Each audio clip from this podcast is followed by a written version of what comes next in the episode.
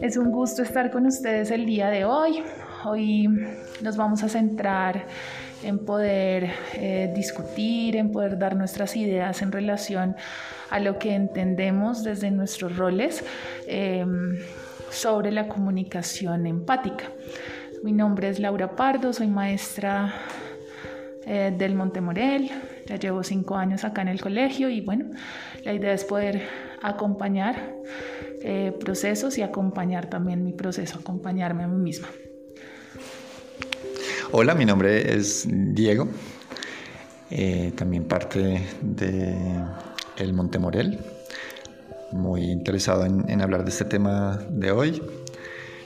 Eh, fui estudiante del colegio, docente, ahorita en la parte directiva y muy inquieto y curioso por, por estos temas eh, relacionales, de grupo de trabajo también me parece muy, muy interesante. Hola, mi nombre es Gloria, soy eh, profesora de matemáticas en primaria del Colegio Montemorel. Llevo un año compartiendo en este lugar y pues orgullosa de estar en este lugar.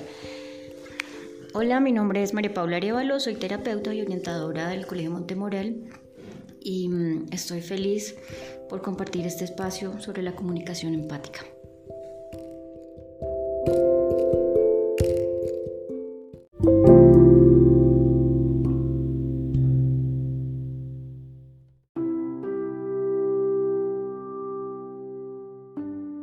Bueno, en primera medida eh, vamos a, esbozar qué puede ser para cada uno em, el tema de la comunicación empática. Desde mi percepción, em, digamos que es primero poder definir qué puede ser comunicación, ¿sí? Y quizás el, e, e, el poder expresarnos, eh, poder, qué pena utilizar nuevamente ese comunicarnos, eh, el poder em, entablar una relación verbal y no verbal con el otro, em, poder entender esas situaciones que se puedan dar desde uno mismo, pero también eh, desde el otro y ahí es donde pues también entra todo el tema eh, pues de la empatía, ¿sí? Entonces, cómo pues a través de lo que yo quiero expresar, em, lo puedo hacer Em, que fluya un poco más y entender en el otro pues también esa diferencia que hay. Para mí eso puede ser comunicación empática. Mm, bueno, para mí la comunicación empática va desde sentir, sentir al otro, sentir su humanidad, sentir sus necesidades, sentir lo que es y, mm, y se articula con la resonancia que podamos tener nosotros con, los demás, con la vida, con cada situación. Pienso que eso nos permite poder comprender y expresarnos de una manera asertiva. Súper chévere, gracias. Eh, bueno, yo me voy a ir un poquito como en lo idealista quizás. para mí, una comunicación sin empatía me atrevería a decir que no es comunicación, es otra cosa. Eh, claro, la empatía puede tener diferentes niveles, hay procesos de, empatía más, menos profundos, eh, relaciones también que no tiene, que permiten una construcción de, empatía eh, más fuerte, robusta. Pero creo que en el momento en que uno establece ese objetivo de comunicarse, eh, ya tiene que haber una conciencia hacia, hacia, hacia, el otro, pues si hablamos de una comunicación de, de, pares o de, de personas. Eh, y eso ya hay, un, ya hay una semillita de, empatía inicial. Ya luego cómo se puede fortalecer eso, etcétera, eso puede tener un montón de, teoría ahí pero me atrevo a lanzar como esa hipótesis, no hay, no, hay comunicación sin, sin, algún grado de, de, empatía. Partiendo de la comunicación como, como, un intercambio, inicialmente como un intercambio simplemente de, de frases, compuesta por un léxico, pero ya cuando añadimos la parte empática, eh, sabemos que no es simplemente un intercambio de ideas, de pensamientos, sino que también es un intercambio de emociones, de gestos, de, de, expresión no verbal que, hay que escuchar y, y asimismo, pues eh, escuchar y escucharnos eh, a nosotros mismos y a la persona con la que estamos dialogando o comunicándonos. Em, asimismo es, es un respeto y es un valorar, no es solamente escucharla, sino también pues respetar y valorar esa idea o ese pensamiento diferente en, ocasiones. Entonces es como, eh, no es como lo que popularmente decimos que es ponerse en lugar del otro nada más, sino qué puedo hacer con eso. No es solamente, ah, sí, yo te escuché, yo te puse atención, te comprendí, pero es qué puedo hacer, qué puedo hacer yo con, con esa información que tengo. Y no es solamente, vuelvo y repito, no es solamente información, em, eh, pues las frases que escuchamos, sino es todo, es el, el, la percepción de, de global de lo que se está comunicando. Yo pienso que es la lectura de la vida y de las personas. Em, cuando yo leo, por ejemplo, cuando yo cojo un libro, la historia, lo que estoy en ese momento percibiendo, lo llevo siempre a mí, ¿no? Entonces cuando yo hablo con otra persona, cuando miro su sonrisa, sus ojos, su llanto, cuando logro, leer absolutamente todo, em, pienso que la comunicación se vuelve muy asertiva cuando me entrega a mí un aprendizaje de esa lectura y ese aprendizaje me lleva a transformar mi vida también para hacer, mm, mm, trascender, diría yo, trascender y mejorar. Así también pienso que la comunicación asertiva nos va permitiendo hacer ese tejido social muy diferente, ¿no? Total, total. Creo que lo que mencionas de del sentir al otro eh, en muchos niveles, porque también Gloria nos, nos comentaba que, que, a veces pensamos que comunicarnos es solo las palabras, ¿no? o las ideas, o las preguntas, o las respuestas verbales, pero uf, ese, ese, ese tema de la comunicación tiene yo creo que unas dimensiones gigantes. Eh, que realmente nos, nos abren universos diferentes, nos abren universos que, que a veces no percibimos y es, es, es una cuestión para mí de, de conciencia y de práctica. ¿no? Eh, creo que hay mucho, mucho, mucho por, por ahondar ahí. Eh, la escucha, que también, palabra que escuché ahorita, la escucha tiene diferentes, yo creo que niveles, intensidades y es un tema también muy interesante. Ah, lo que tú dices, totalmente de acuerdo, Diego. Y, mm, y agrego algo para terminar y es cuando nosotros logramos recibir, resonar con todo lo que nos va mostrando la vida, las personas, porque nos comunicamos con todo. Mm, que y bueno, toda esta información nos lleva a cuestionamientos. A ese cambio también siento que cuando vivimos y escuchando, escuchamos, es porque la vida nos prepara, nos prepara para algo que siempre viene. y si sabemos observar y escuchar, vamos a tener las herramientas para confrontar.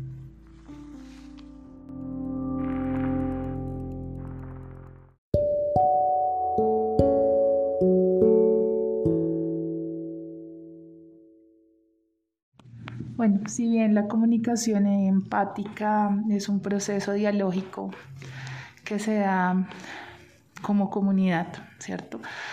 Em, sí es importante que quizás podamos andar en ciertas herramientas em, desde nuestra experiencia de cómo fortalecer esa comunicación empática.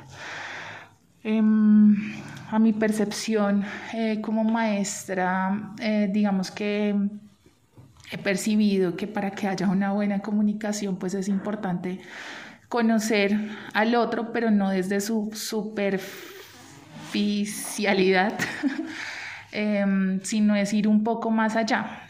A veces eh, entiendo que puedan haber barreras, pero es esa oportunidad eh, quizás de encontrarme con el otro y aceptar pues también su diferencia. Em, sin embargo, pues me cuestiona mucho el tema de qué pasa cuando la comunicación puede ser abierta, eh, puede ser empática de un interlocutor, pero hacia la otra vía, hacia la otra persona, hay una resistencia quizás a poder entender también esos procesos comunicativos empáticos. Entonces, pues realmente pues dejo abierta esta pregunta porque sí quisiera que como equipo pudiésemos o me pudiesen ayudar como maestra también a entender em, que la comunicación empática debe ser un poco más coherente, debe ser más congruente, em, quizás debe partir de dejar a un lado esos prejuicios que a veces tenemos sobre las personas. Em, pero pues sí quisiera que en esta parte ustedes como compañeros me, me pudiesen ayudar, ayudar a, a fortalecer em, y a manejar una comunicación empática dentro de mi rol. Gracias, Lau. Bueno, eh, yo pienso que la comunicación empática se fortalece eh, desde uno mismo, desde lo que yo soy, desde la forma como me hablo, me trato, desde la capacidad que tengo de verme y formarme, porque eso me da la habilidad para sentir y comprender al otro. Em, y es muy importante que en esa comprensión, en esa comunicación con el otro, con las situaciones que ocurren y todo, em, no exista un juicio de valor. Tenemos, yo pienso, voy, a, voy a contarlo desde mi rol, cuando nosotros nos forman en mi carrera, em, siempre nos forman en algo y es en nosotros.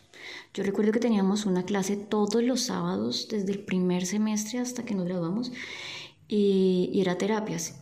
Y, recuerdo que nosotros teníamos entre semana la teoría y luego nos tocaba ir el sábado a hacer la terapia y de hecho íbamos con el rol. Entonces, bueno, vamos a trabajar hoy em, diálogo existencial, entonces armábamos el guion y sabíamos que íbamos a, contestar. Sin embargo, siempre eh, se nos dañaba el plan porque nuestros profesores pues ya obviamente eran terapeutas muy hábiles y lograban el objetivo y era que nos hacían terapia. Entonces el diálogo nunca funcionaba y terminábamos realmente expresando y, y mostrando lo que éramos y veíamos a los otros. Eso nos permitía eh, formarnos, sin embargo, al principio era súper difícil, o sea, era, era, muy complicado porque todos éramos, ah, pero porque yo era por eso, o porque le duele, si es que eso es una bobada, ¿no? Entonces eh, yo fui aprendiendo con los años que incluso la pérdida, no sé, de un lápiz que lo estoy viendo en este momento, para una persona puede llegar a ser muy importante si ese lápiz representa algo, ¿sí? Para mí no es importante porque para mí representa simplemente un objeto, un objeto que puedo comprar, volver y reemplazar y ya. Pero si ese lápiz lo regaló una persona muy importante, supongamos, para el otro, esa persona no está o algo ocurrió, pues ese lápiz jamás tendrá otro valor, ¿sí? va a ser muy importante porque hace parte de un vínculo. Entonces es poder observar, por ejemplo, observar y escuchar, leer al otro para poder comprender desde su realidad, desde lo que es, qué es lo que le está afectando, ¿sí? Porque no logra comprender algo que yo quiero decirle. Entonces, porque claro, todos los seres humanos dicen como, ay, pero porque no entiende lo que le estoy diciendo, es una instrucción, o le estoy diciendo, oiga, no llore por eso porque es bobada pero realmente esa persona tiene la capacidad de comprender, esa persona tiene la capacidad de entender lo que yo quiero decir, tiene las mismas habilidades que yo de pronto para hacer una tarea o de verdad le cuesta, ¿sí? Porque uno, por ejemplo, ve a veces adultos y uno dice, pero ¿cómo no va a poder hacer un mapa? Y resulta que no, que su cabeza no le da para hacer un mapa, de pronto su cabeza todavía no logra eh, crear tareas que sean organizadas, entonces va a ser muy difícil que pueda organizarse o concretar algo. Entonces siempre pienso que es evaluar la situación eh, y a la persona dentro de esa situación. ¿no? Yo pero digo, en mi carrera nos enseñaron el sujeto con los otros dentro de un contexto y eso nos permite tener un panorama, un panorama diferente para, para, que, para poder comprender, ¿no? Y, y, pues lleva tiempo, porque por eso digo lo que decía al principio, ¿no? Eh, empieza en nosotros. Si yo no logro ver el panorama en mí, si yo no logro confrontarme, trabajar conmigo y decir, oiga, estoy mal en esto, estoy bien en esto, pues difícilmente voy a poder leer al otro, porque estoy enseguecido con lo mismo, y eso, con lo mío, y eso hace que yo de alguna u otra manera ponga un juicio de valor. Entonces ahí creo una barrera, pero es algo que uno entrena diariamente, y creo que nunca lo va a dejar de entrenar vamos a morir entrenándonos y es lo es como lo que llaman ¿no? el camino eh, por ejemplo en la religión católica lo ponen como el camino a la santidad con que nos vamos mejorando en otras religiones eh, pues, tiene otros nombres siempre como vamos a otras dimensiones vamos a ir creciendo lo que sea así pero es eso es la medida que vamos avanzando como seres humanos sí digamos que yo siento ahí es una confrontación frente a bueno yo he hecho mi proceso interno de poder entender de poder gestionarme como individuo de poder desde mi rol quizás em, entrar y entender al otro sin un juicio. Sin embargo, mi confrontación entra cuando, bueno, yo soy y tengo una comunicación empática, entre comillas, eh, porque la he podido entrenar, porque de pronto me estoy dando cuenta que ciertas actitudes mías no favorecen esa comunicación. Pero ¿qué pasa con el otro? O sea, ¿cuál es también ese límite de que el otro también pueda entender que yo también como ser humano necesito una comunicación empática de esa parte? Sí, que él también como ser humano se debe trabajar, que él también como ser humano pues tiene que evolucionar, trascender, ¿cierto? Buscar también su propio camino. Entonces, digamos que siento que este proceso de comunicación empática debe ser una sinergia en el que todos podamos trabajar como equipo, que no sea aislado una persona de la otra, porque pues ciertamente, pues claro, todos no podemos ser iguales, todos somos seres humanos diferentes, tenemos actitudes diferentes ante la vida, gustos diferentes, pero sí partir eh, de una base y, de unos límites también de, de respeto, eh, de confianza, de pronto de entender al otro en cierta situación sin entrar a juzgar. Y pues eh, digamos que ahí es donde me genera ese conflicto. Bueno, yo lo voy a poner desde mi parte eh, con un ejemplo sencillo. Todos los seres humanos nacemos, ¿cierto? Y ahí comenzamos todo un ciclo de la vida. Entonces yo siempre lo pongo el ejemplo y son los niños cuando están aprendiendo a caminar todos aprendemos a caminar, pero a diferentes, em, en diferentes etapas, edades, ¿sí? Em, entonces, ¿qué pasa? Con la comunicación em, empática es lo mismo y con todos los procesos. Todos podemos estar trabajando nosotros. Nadie lo sabe hasta qué punto nos está costando, cómo va nuestro proceso, pero como es un proceso individual, pues yo tengo que aprender a comprenderlo. Yo puedo ir, por ejemplo, como el bebé gateando. Otro apenas está como intentando ponerse en posición para gateo. Otro ya puede levantarse, ya puede estar agarrándose los objetos. Otro ya puede estar caminando, ¿sí? Y pueden tener la misma edad, pero tienen una evolución diferente. Lo mismo pasa con la comunicación y el trabajo personal. Tienen un momento específico. Entonces, si yo, por ejemplo, cojo al niño que está gateando y lo pongo a caminar, lo voy a lesionar. Lo mismo pasa en todos los procesos. Si yo te cojo y te jalo al nivel mío, te voy a lesionar porque tú necesitas un tiempo para poder ver lo tuyo. Por ejemplo, de pronto a ti se te facilita, mm, mm, no sé, confrontar X situación, pero a mí no. Yo no tengo las herramientas de vida. Entonces, em, primero la vida es súper sabia. Y, y el cuerpo también. Entonces, por ejemplo, el cerebro bloquea. Entonces, él espera para que tú tengas la, la, capacidad de confrontarte, para que tú puedas ver, ¿sí? Entonces hay mucha gente que, por ejemplo, llegó a los 90 años y me voy a divorciar, pero ¿cómo se para que se divorcie a los 90 años? ¿no? Porque en ese momento cayó en cuenta, en ese momento tiene todas las estrategias para poder decir algo que quizás quiso hacer a los 20, no sé, pero lo hace, ¿sí? Lo hace en ese momento. Nunca fue tarde, simplemente necesitó el tiempo, ¿sí? Por eso en la comunicación asertiva está esa empatía porque es ahí donde yo veo desde el otro, no desde mí. O sea, cuando yo lo veo en mí es porque yo tengo que tener la capacidad de ir, respira, seamos tolerantes y serenos para poder comprender al otro, pero entendiendo sin esperar. Yo no puedo esperar que, por ejemplo, Diego camine y, como yo quiero o que Diego haga algo como... No, ¿sí? Tampoco puedo esperar que Diego pretenda que yo camine o corra. No, a él, a él le toca esperarme, así de pronto él vaya un poco más adelante, ¿sí? porque ese es el proceso individual y no quiere decir que no estemos trabajando como seres humanos. Todos trabajamos, ¿sí? Y lo otro que yo siento que es importante es que tenemos que preguntarnos si una y otra vez eh, tenemos varias personas que nos confrontan como, ay, pero Gloria no me puso atención, Laura tampoco me copió, Diego tampoco es, bueno, porque la vida me está colocando tantos maestros, ¿qué es lo que yo debo aprender que aún no aprendo? para poderlo transformar. Una vez lo transformo, cambian y estos maestros de vida pasan y seguirán otros. Y esa es la vida. Y así se va creando esa comunicación. Muy, muy interesante. Gracias, gracias. Ahora con lo que tú comentas, que me parece también muy, muy interesante la inquietud de Laura, eh, estaba pensando en, en, eso, que somos como, o sea, hay realidades individuales, hay procesos individuales, pero al mismo tiempo cuando, cuando dos personas comparten un entorno, cuando dos personas, por ejemplo, aquí en el colegio somos compañeros de trabajo o tenemos un equipo, pues hay, además de esas realidades individuales, hay una realidad de grupo o hay una realidad también de, de, relación entre dos. Entonces ahí es como si se creara otro espectro como de, proceso, de realidad. Entonces, eh, es que me parece ideal la analogía que pusiste de la caminada. Sí, puede que entonces yo ya sé caminar y no solo sé caminar, sino que estoy empezando a trotar. Pero mi compañera, mi compañero está gateando. Eso hace que cuando yo entre en relación con, con esa persona, pues no pueda decir, oiga, caminé a trotar a la balvanera, porque no, no, no viene el caso. Entonces, nuestras individualidades tenemos que lograr eh, incluirlas en una realidad de, de relación, de grupo.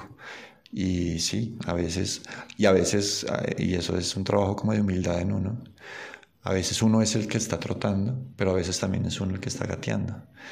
Y eso también es empatía, como el, poder sentir, eh, bueno, hoy me siento muy fuerte en esta habilidad, pero mi compañero está con necesidad de fortalecer. O, mañana entonces yo seré el que esté gateando. Eh, yo seré el que necesite esa paciencia de mis compañeros, ese, ese, apoyo de mis compañeros. Y la relación y los procesos grupales también van a ir al ritmo de un promedio entre la trotada y la gateada, porque esa es la realidad, nosotros no, no somos individuos siempre. Súper interesante, cada momento como que construía un poco más mi, mi, mi, concepto sobre, sobre la comunicación empática y cómo fortalecerla al inicio. Estaba pensando simplemente en, así como, pues, eh, asociándolo un poco, así como del gateo llegamos a trotar, es práctica, práctica, práctica constante. Eh, en esta habilidad de comunicación pensabas en reflexión interior constante todo el tiempo Em, y también añadiéndole el tema de olvidando o, eliminando más bien que no son necesarios el tema de los prejuicios.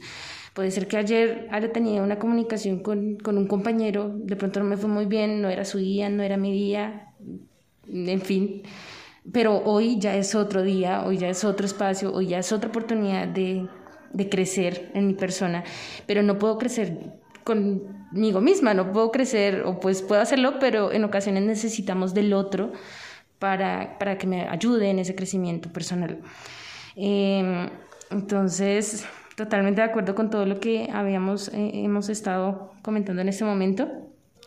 Em, simplemente pensaría en eso. Eh, creo que todas estas habilidades personales es, es el, la reflexión interior constante. Creo que parte de ahí muchas cosas pero no es una reflexión para castigarme, para exigirme, para, ah, no, lo hice mal, otra vez, no, más bien, ¿cómo puedo hacer que mañana sea diferente? ¿Cómo puedo hacer que mañana sea, sea mejor? No, no es, lo repito, no es, no es para castigarme y sentirme mal y bueno, es, es más bien proponer, más, más bien proponer para el día de mañana qué, qué, puedo cambiar yo para que esa relación o esa comunicación empática pueda florecer mucho mejor.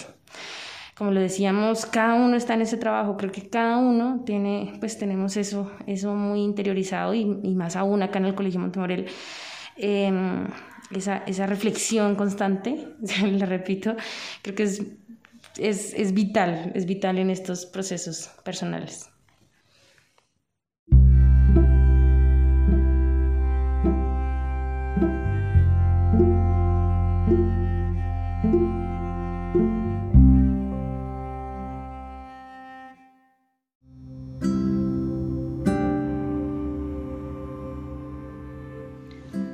Llegamos al final y yo deseo cerrar con la invitación al verme siempre. Si hay algo que no me cuadra, ese algo soy yo. Finalmente, eh, es, como una invitación a lo mismo, eh, al, al revisar qué es lo que necesito, qué es lo que necesito revisar, pues trabajar más bien, desarrollar en mí mismo. Y no sé, ya es otro nivel un poco más avanzado de pronto el, en esa comunicación empática Em, indagar o, más bien percibir en, esos gestos, en esas emociones, qué es lo que necesita el otro. Eh, digamos que lo hacemos como profesores constantemente, diariamente con nuestros estudiantes. leemos esas actitudes, leemos esas emociones, leemos esos gestos, esas relaciones con los demás y es allí donde identificamos qué es lo que necesita cada uno de nuestros estudiantes en sus individualidades. Mm, eso es lo que nos hace profesores, eso es lo que nos hace maestros de nuestro colegio Montemorel. Bueno, muchísimas gracias a todos por escucharnos, por poner atención a cada una de las cosas que dijimos y pues un llamado a siempre tener una comunicación empática. Muchas gracias a todos por la escucha. Eh, y bueno, si son miembros de nuestra comunidad, asimismo si no lo son y están escuchando, conociéndonos un, poco más, eh, pues este es un tema que ya por ser seres humanos tiene aplicación eh, en cualquier relación que tengamos, en casi a diario es un tema en el que podemos reflexionar, podemos pensar, podemos sentir y transformar también, transformar nuestros círculos, transformar nuestra vida de manera positiva, más asertiva en, en temas relacionales. Entonces me uno a las palabras de mis compañeras, muchas gracias por la escucha y nos vemos en un siguiente episodio.